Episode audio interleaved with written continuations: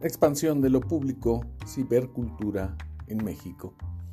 La expansión de lo público, indagaciones tecnopolíticas de la sociedad hiperconectada. En una primera impresión, este libro de César Augusto Rodríguez Cano parece enfocado a la academia y al posgrado especializado en cultura digital. Pero en cuanto avanzamos en la lectura, descubrimos que sus posibilidades son más amplias.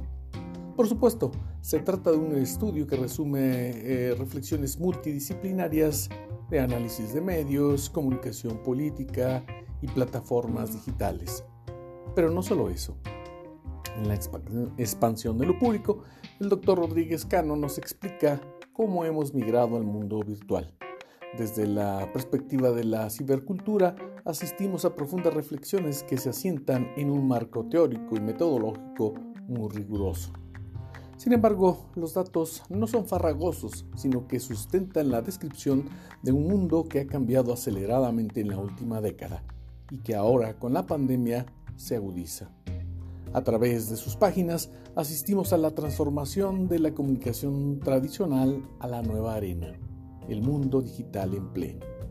Desde los medios sociales, el espacio público en las redes ha abierto una nueva posibilidad de comunicación entre los actores políticos y la sociedad.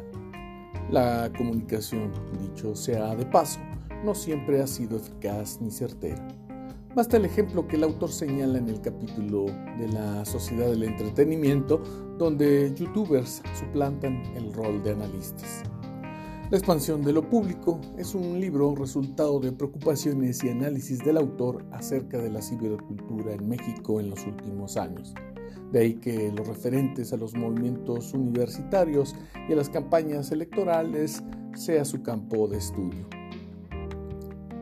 Me gusta la metáfora del doctor Cano cuando describe la expansión de lo público comparada al Big Bang.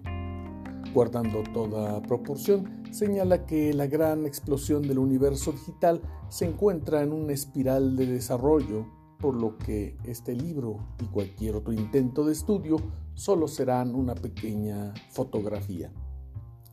Sin duda se trata de un libro con tintes didácticos que en suma puede interesar tanto al mundo académico como al lector culto en general. Editado por la edición de Ciencias de la Comunicación y Diseño de la Unidad Coajimalpa, está disponible en las librerías de la Universidad Autónoma Metropolitana.